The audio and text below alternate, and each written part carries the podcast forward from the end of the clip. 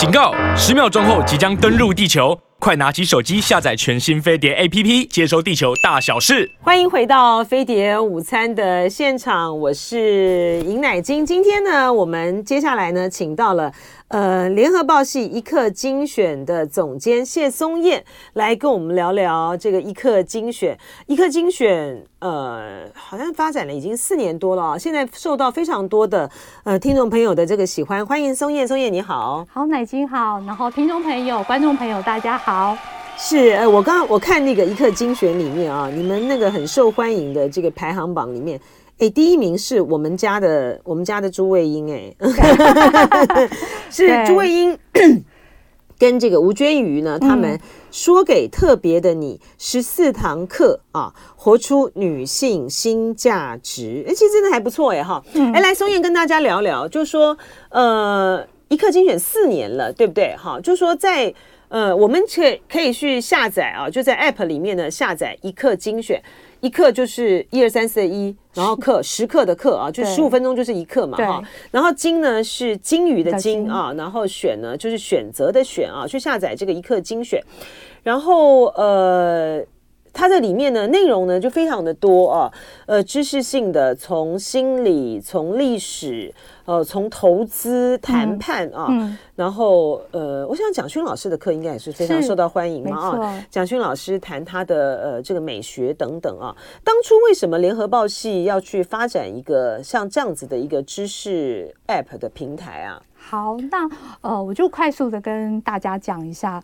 一刻精选是联合报在五年前的一个数位创新的尝试。嗯、那为什么一个新闻媒体，其实当时大家都是绞尽脑汁在去思考说，那在眼球上，在视觉上，新闻还可以怎么样做创新？对，而且就是说，因为纸本纸本的纸本媒体呢，它在这些年来已经受到这个网络啊和新媒体其实很大的冲击了。对，对嗯，那呃。当时在思考的就是说，那除了眼睛以外，其实耳朵就是听觉的吸收，它看起来好像还是有一些创新的机会。嗯，嗯，那在二零八二年那个环境时空下，Podcast 还没有像现在的这么的普遍流行。嗯，嗯，那我们也去借鉴，就是中国大陆，他们其实在声音的内容的发展上面，其实比我们早，也比我们成熟。喜马拉雅嘛。对，或者是像是得到这样子的知识型的服务。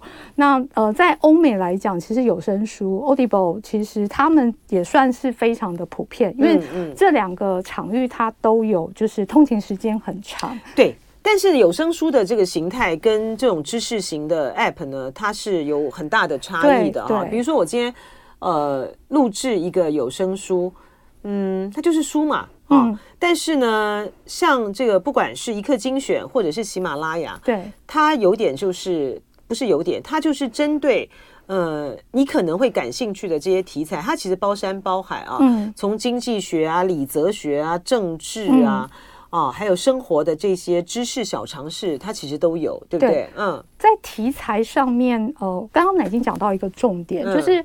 呃，一刻精选在做的这种声音内容，其实跟呃听众可能去想象说，那不就是有声书吗？其实是很不一样的，嗯、非常不一样。那呃，有声书讲白一点，其实它比较像是呃。播音员，然后把一本书从头到尾朗读过一次。嗯嗯嗯、那当然，这样子朗读，如果说听众朋友你是在开车，或者是你在做家事，那在分心的状态下，可能或多或少是有一点吸收，但是可能比较大的状态下，你会忽略掉其他比较一些重要的内容。嗯嗯、那我今天想了一个例子，大家把就是一个精选在做的这种声音内容，把它想象成是一杯浓缩咖啡。嗯，那是它是萃取过的。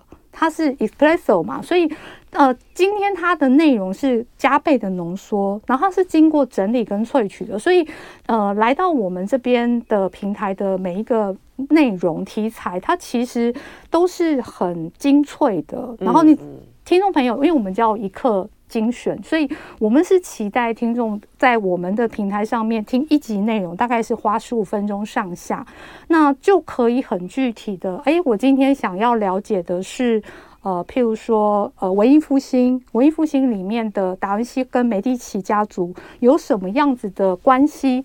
那我们就花个十五分钟，那我们就把这一集听完，那有明确的收获感。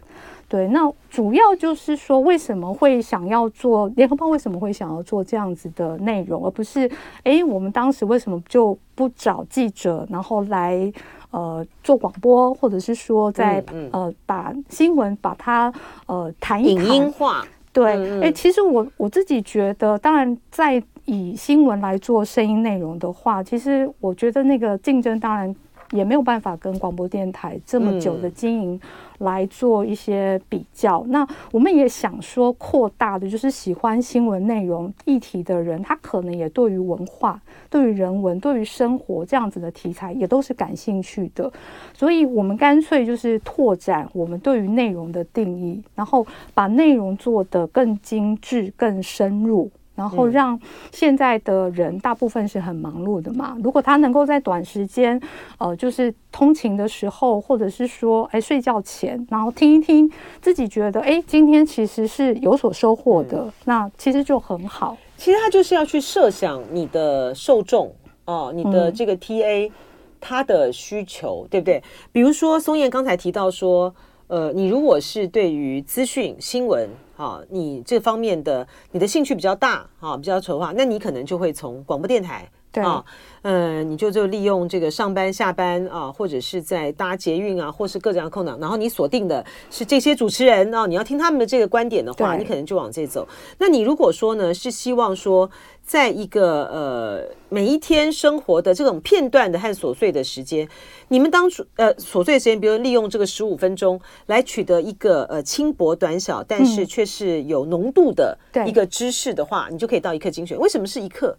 为什么是十五分钟？好，其实当时在计算过吗？呃，其实是有一些资料是有反映出来，嗯、现在的人的最小专心时间大概是八到十二分钟。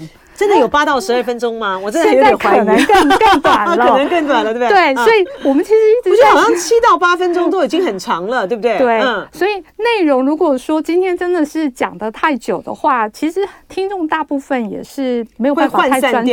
对，所以我们那时候就想说，如果我们的每一集都不会带给听众压力，呃，我们希望知识吸收或者是学习，它可以是轻松。当然，那个内容本身它是有料的，可是我们必须，我们并不。需要很痛苦的去学一件一个一门知识，所以如果每每一个每天我们就是花十五分钟，然后具体的把一门知识的一个观点能够学走带走，那其实那一天其实就已经很丰富很满足了。嗯、对，这个为什么当时我们想一课十五分钟？嗯、那这边也跟听众朋友解释一下，我们的精选的精其实是鲸鱼的鲸，对，鲸鱼的鲸，这个鲸其实是抹香鲸，抹香鲸当呃当时我们在做研究的时候，有发现它是海底的生物类里面听力非常非常好的生物哦，真的吗？对哦，好可爱哦。对，而且现在鲸鱼超级流行的，就是不管是阿凡达或者是呃非常律师，对呀，我超喜欢这个鲸鱼的，就是说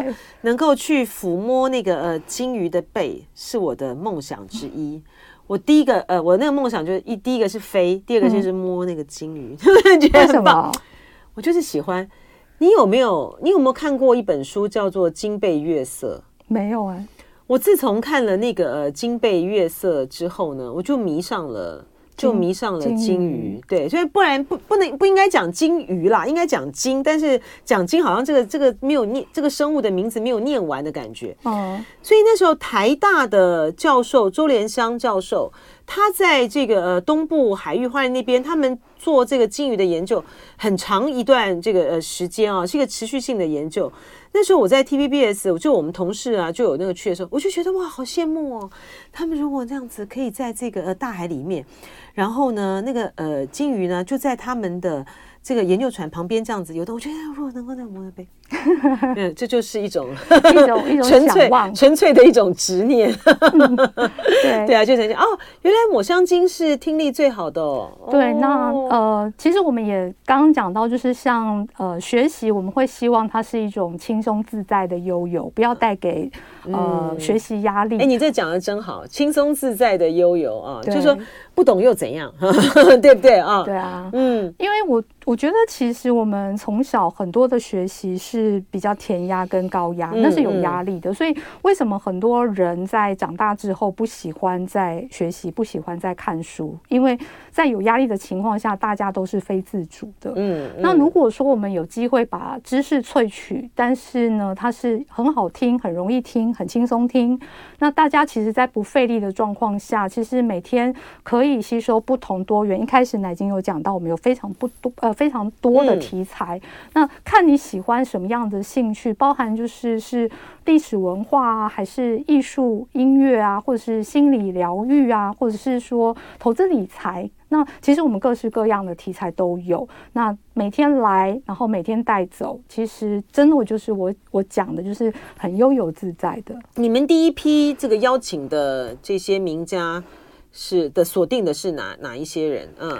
一开始当然就是还是是希望就是大家会比较呃耳熟能详的，所以像一开始我们找了吴若权，嗯，找了叶匡时，就心理啊生活的这个部分。对，叶匡时讲的就是经营吧，是不是？对，经营管理。嗯嗯、那的确在我我也特别想要跟就是听众朋友分享一下，呃，我们一开始其实也在思考说，哎，那在中国大陆他们的这种知识服务、知识内容这么的流行，也做出了一些很好听。的一些顶尖精英的这种趋势类型的这种内容，嗯、那大陆那边很受欢迎的是哪哪一些？比如说我知道他们有些什么经济学啊，超红的，对，对不对？像经济学啊，然后像呃呃趋势哈，而且呢，大这个大陆真的是很有钱，就是他们呢是捧着这个嗯一大笔的一大笔的这个束修啊，哈、嗯，那钱。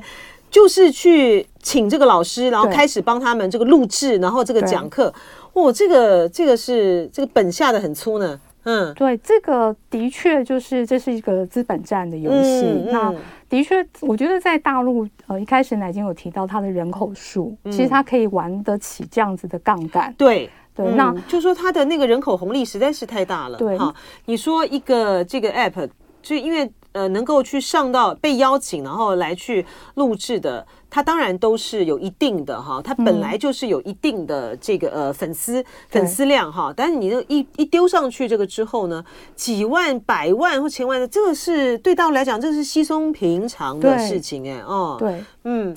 那台湾呢？我们台湾的主要的考虑是什么？你说你刚你们当初的时候在做的时候，有去参考像大陆的，嗯，就想说这一类趋势型的，是不是也是会是台湾的听众所喜欢的？是不是这样子？其实真的非常好玩，因为后来我们发现说，哎，台湾人怎么好像都还是比较喜欢过生活类型的内容。哦啊、对，那呃，我们其实。也去大陆好几次嘛，去交流，就发现说，在那边存在一种就是脱贫的积极性，嗯嗯嗯、呃，他们有很多三四线城市的年轻人，他必须透过这样子类型的自主学习跟吸收，嗯，然后让自己有竞争力，能够到一二线城市去上班，或者是呃脱就是脱离自己那个贫穷的家乡。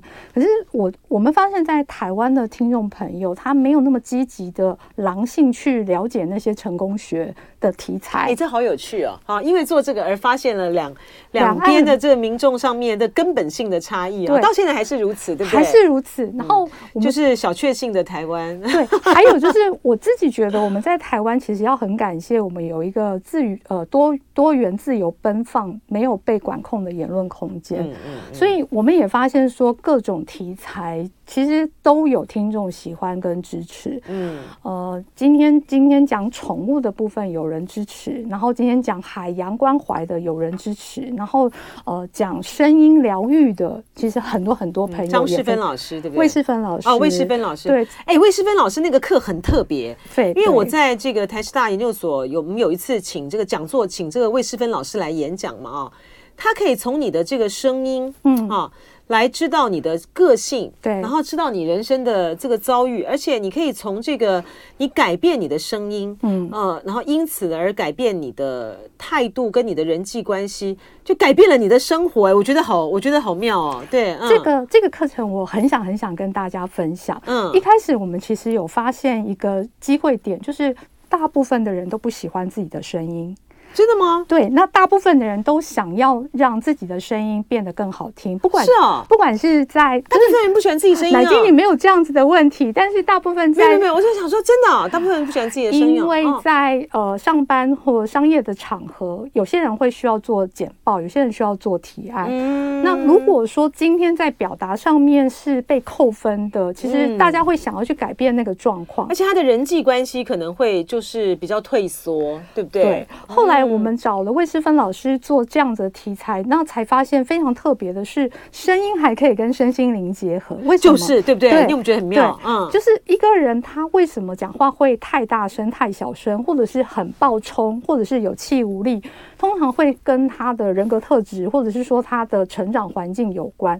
他想要隐隐藏自己的时候，他的说话声音自然不会是很清楚、很清晰的。嗯，那。这这个课程其实是我们去年非常非常受欢迎的一门课，对、哦。而且这个魏世芬老师呢，他要讲他的，因为他的学生很多哦，他就说有一些人呢，比如说他很嗯很习惯，就是说他已经几十年了，他都用一种比较干和被和压迫的声音，嗯、那其实是因为他在生活里面呢，他缺乏安全感。好，所以呢，就会使得他的声音呢是用这种方式来呈现。当他找到了他自己应该可以有让他自己比较舒服的一个发声的状态的时候，他其实他的整个人看他周围，他也改变，你不觉得很妙？对对啊，这真的很特别。您现在听到的是《联合报》是一刻精选的总监谢松燕。嗯、呃，我其实还蛮喜欢听这种短的、短短的呃这些呃知识呃知识的篇章啊。嗯。特别是呢，你知道有，你知道有一个，就是说，特别是在讲一些艺术类的，或是这些的，我觉得他们好厉害哦。对，就是说你想想看，艺术很多，不管是绘画或什么的，它是要用看的，嗯，但是呢，他们可以用说的，对，好去描述呢，我觉得这都是非常大的这个本领，这个本领真的很强。这是一门专业，其实呃。大家很习惯就是看书，或者是说上课有简报。嗯，可是如果今天都把这些视觉的东西抽抽掉，然后一个老师要能够讲到，哎，听众朋友觉得在听的时候，就像奶金这样的节目，完全没有障碍，完全很好吸收，那是一个非常大量的口语化的工作要做。对，而且这也是一种训练呢，就是说你今天要去形容一件。一件这个呃眼睛看到才能够明了的东西的时候，它包括你的智慧词汇啊，然后你的呃字词的这个选用，嗯，跟这个听众的时候的感受度啊，这些都我觉得这个我觉得这些这些专家这个很厉害，对，就是他必须要去减少一些抽象的想象，然后直接把一些抽象的形容词换成具体的名词，或者是大家很明确，大家不会去哎你现在在讲什么，不会有这样子的疑问。哎，刚才这个呃，松叶，我们刚才提到那个魏世芬老师那个声音课，他很受欢迎吧？他很受欢迎，嗯，因为他解决了，不仅解决了。大多数听众朋友想要让自己的声音表达变得更好听，而且还找到了一些身心灵的问题，就是从身心灵来发现为什么自己的说话是有缺陷的。嗯，那这样子的课程，其实呃，心灵疗愈类也是这几年在台湾，不管是出版业或者是像在一刻精选这样的内容，很受欢迎的题材。嗯嗯嗯、那我一直觉得，我们刚刚有提到，就是呃，在一个比较狼性跟竞争性，像是中国大陆这样。的社会，他们会很普遍的流行成功成功学，或者是呃比较硬硬知识的类型。可是我自己在呃有发现，在台湾，大家会把那个往外努力的那个用力的部分，会呃转为内心去了解自己。嗯，所以我们像是像呃吴佩莹咨商师。呃，配音他的像是关系界限啊，来了解人际关系当中有没有有些时候，我们其实必须要画下明明确的界限，让别人不会呃踩过来。像这样子类型的内容，在这两年，不管在一刻精选或者是在台湾的出版圈，都是很受欢迎的。嗯，我觉得这也是台湾的社会上面的一个特殊性。哎，在一刻精选里面的这个排行榜跟这个 podcast 它就有一些明显的差距啊。是在 podcast 好像还是什么投资理财啦，嗯，这一类的比较是这个在排行榜的这个前面。嗯、像你们真的是文化类的排在很前面哎。对，但是不是说一课精选里面没有有哈？有，它有像比如说呃，包括商务谈判呐、啊、或什么。其实我觉得就是说，它更多的好像更，这是不是也是因为联合报把他给给请来了，所以在这个呃一刻精选里面，他也做出他一定的这个地盘跟口碑了啊。像呃，比如说我们杨照的嗯、呃、台湾史，对不对？对，好，台湾史啊，艺术史啊，哦。嗯，我觉得这一类的，哎，好像都也是很受到这个听众朋友的这个喜欢，对不对？嗯嗯，刚刚乃菁有提到，就是呃，像听众朋友可能也会说，哎，那我们为什么不听广播或者是听 podcast 就好？嗯、我们其实有发现说，现在的确越来越多的听众朋友会听 podcast。那以 podcast 来讲的话，它毕竟不用钱，所以呃，就看各个 podcaster 就是播客它。喜欢什么样的题材，他就跟听众朋友聊什么样子的题材。那对我们来讲，其实我们毕竟是呃需要付费的，所以我们有发现说，听众朋友比较喜欢的类型，第一个就是经典的隽永型的赏析类型的题材。哦，那通常这一种题材都是名家大师，像是杨照老师、蒋勋老师，嗯啊、呃，像是白先勇老师。我觉得对于大部分的听众朋友，你想到要去了解读《红楼梦》，那你可能会想到白先勇老师。嗯，那呃，为什么这样子的题材在一刻精选会很受欢迎？就是大家希望把它留存下来，然后在有空的时候可以好好的听，然后可以把它收藏起来。就是我今天如果买了这个课程的话，它就是可以收着的，对不对？对，它永久，嗯，我不用再付费了嘛，对不用，不用再付费。嗯，你们是用点数的方式嘛，对不对？对，大家、嗯、呃，就是来到一课精选之后，可以先买一定的点数，嗯、那这些点数就可以去兑换你喜欢的题材、你喜欢的课程，或者是你喜欢的讲座。哦、你们里面有那个白先勇的《红楼梦》啊？有，有，是哦，对，而且是免费的哦，真的、啊。对，哎，白老师后来不讲了，你知道吗？嗯啊，他后来的专注的就是呃，就比较放在他这个父亲、嗯、啊，父亲的这个呃故事跟这个身世上面，嗯、他就。哦，所以你们是之前的时候就对，就锁定他，然后就是当时就录制了这个《红楼梦》。这个是我们跟趋势影音基金会合作的内容，哦、所以呃。的确，如乃金说的，现在白先勇老师比较没有机会谈《红楼梦》，所以大家如果想要去珍藏这样子的系列，就是听白先勇老师的亲口来解读，嗯、其实真的是可以到一刻精选把它收藏下来。嗯，你说心理类、心理类的、嗯、成长类的，就是受到欢迎，这是女性比较多，对不对？的确，其实呃。不管是心理类型，或者是整个一刻精选的呃收听众，我们其实都发现现在的女生啊，真的都比较积极上进。我觉得积极上进不是说真的很用力的去上课，而是我们对于就是提升自己的呃视野，好像比较有渴求哈。对，嗯，之前的时候也是啊，比如说这呃也是有一些调查，或是那就会发现说女性听演讲的人口比例也比较高哈。对，然后比如说在买书啊，这什么也是也女性。比较多，哎，我发现你们还有一些很有意思的，比如说你们还有录制广播剧哦。对，这个呃，其实呃，也想跟大家分享，就是这是一种尝试，是不是？这是一种尝试，因为其实呃，以前大家在广播都。呃，我就觉得年纪 好像有点透露自己的年龄。中广其实这以前那个很受到欢迎的就是广播剧啊，而且他们的他们的规模很浩大呢。对，那现在其实我们会希望，就是包含一刻精选或者是各个出版社会想要移植那样子的模式，把好听的小说故事把它变成是戏剧，嗯、然后把它呃放在现在这样子的行动服务，让大家随时随地都可以收听。哎，你们这样子做法就很像那个 BBC，嗯。BBC 他们就是用广播剧的方式去沉淀、去呈现那个呃经典、经典、经典小说，哎，真的超好听的，你知道吗？然后他们因为呢，他们你像那些呃那些就非常的这个专业嘛，哈，然后再配合上面那个音效或什么，其实，在语文学习上面，它也是一个很好的一个门径，因为你在去你再去听这些这个小说，听听这些小说的时候呢。你大致上面你可以知道，因为随着它的剧情的这个进展，你大致上面可以知道，就是说他在就是说你的听力，这对于训练听力来讲，我觉得是一个非常好的。对对。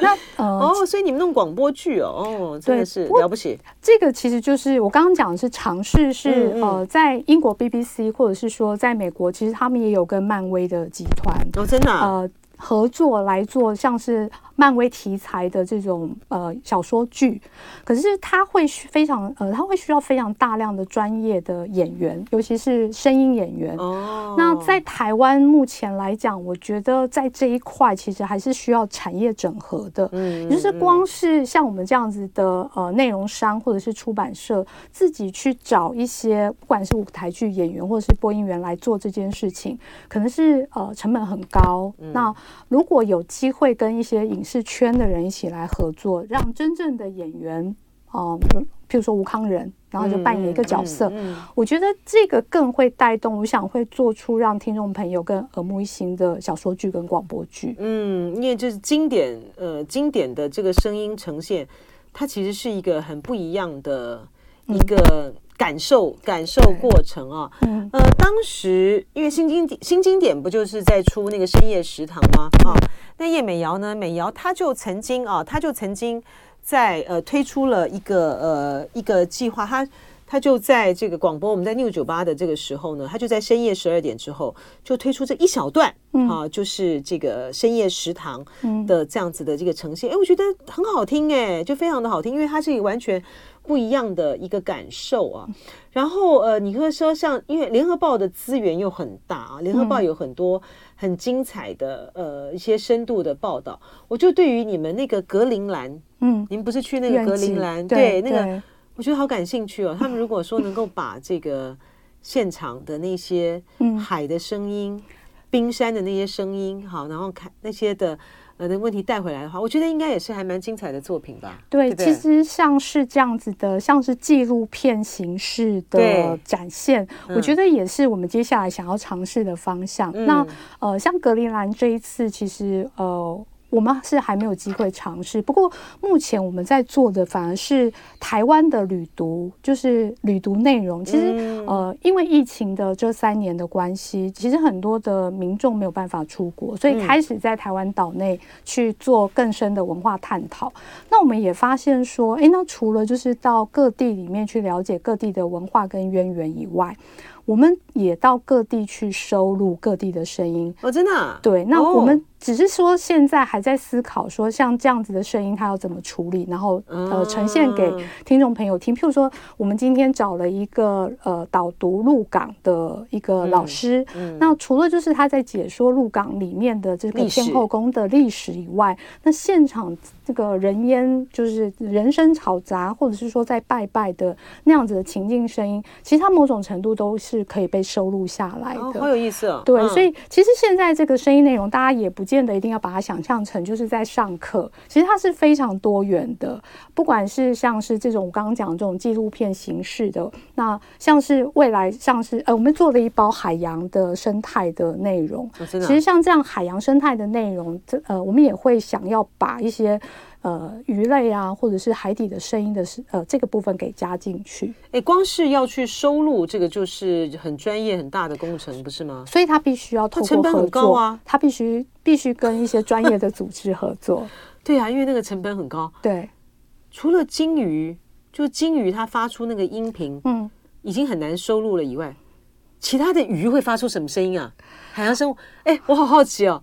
其他的鱼类和海洋里面声，它发出什么声音？海洋，比如说海豹、海狮，我们大概可以听到，可以想，呃，因为我我在我去过南极嘛，哈，嗯，我有听过他们的声音，像什么企鹅或者什么。嗯、其他的呢？鱼类的声音，我呃，我我个人所知，就是鲸鱼会有一个它的频率的声音，它是互相。其他的鱼有声音吗？应该是没有声音的，哦、但是海流是有声音的。嗯嗯，对，嗯。对呀、啊，那嗯，像这个我到南极的时候，呃，我那时候在 New 九八嘛，啊、哦，那我就想说，我可以把南极的一些的声音这个收、嗯、收回来。那当然现在因为我觉得很很好了哈，我们不管是呃手机的它的一些的收录音的这个设备呢，其实它都还算是蛮敏锐的。嗯但是你真正能够收进来而能够去辨识的，其实真的不多哎。比如说你说游轮的游轮的这个名声，那当然是一个很清楚的。嗯、可是像比如说它这个呃冰就是冰山啊、哦，它那个冰它那个碰撞的声音，还有你的呃游轮。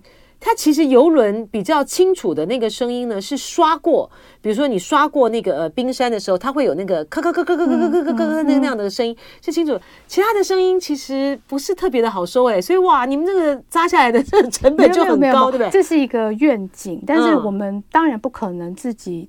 亲身独立的去做这件事情，嗯嗯、但是台湾要合作吗？对，台湾还是有很多的组织，呃，譬如说专门在收录山林里面的声音。嗯、对，那我觉得这些声音对于听众朋友来讲，它其实都是一种享受，不是？那是一个很大的感动。对，哦，对，说你想说啊，你听到那个鲸鱼 的那个声音，啊，对，听到那种海豹、海狮的那个声音。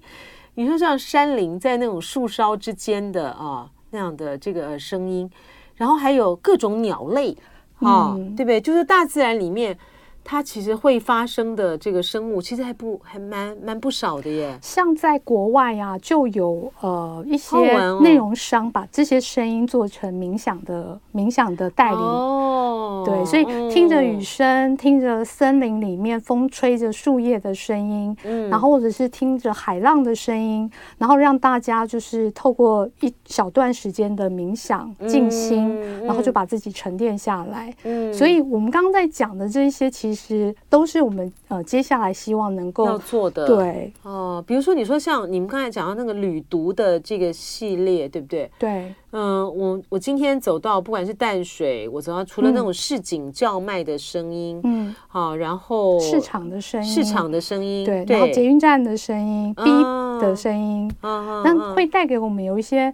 因为其实呃，声音是一种体验，而且它是很深的体验感，嗯嗯、所以刚刚乃菁讲会有一种感动的原因是在这。嗯，嗯，这个跟我们呃，我们现在呢，因为媒体、新媒体各种各样的这种视听的东西，真的非常的太发达了，哦，对，所以其实呢，我们常常呢。呃，没有静下来，就是靠这个声音的这个识别，嗯，来去感知我们周遭的环境啊。就是，哎，我还蛮期待的啊。这个希望这一刻精选呢，有更多更精彩的作品，也欢迎大家呢去下载一刻精选来去搜寻我们的需要。谢谢。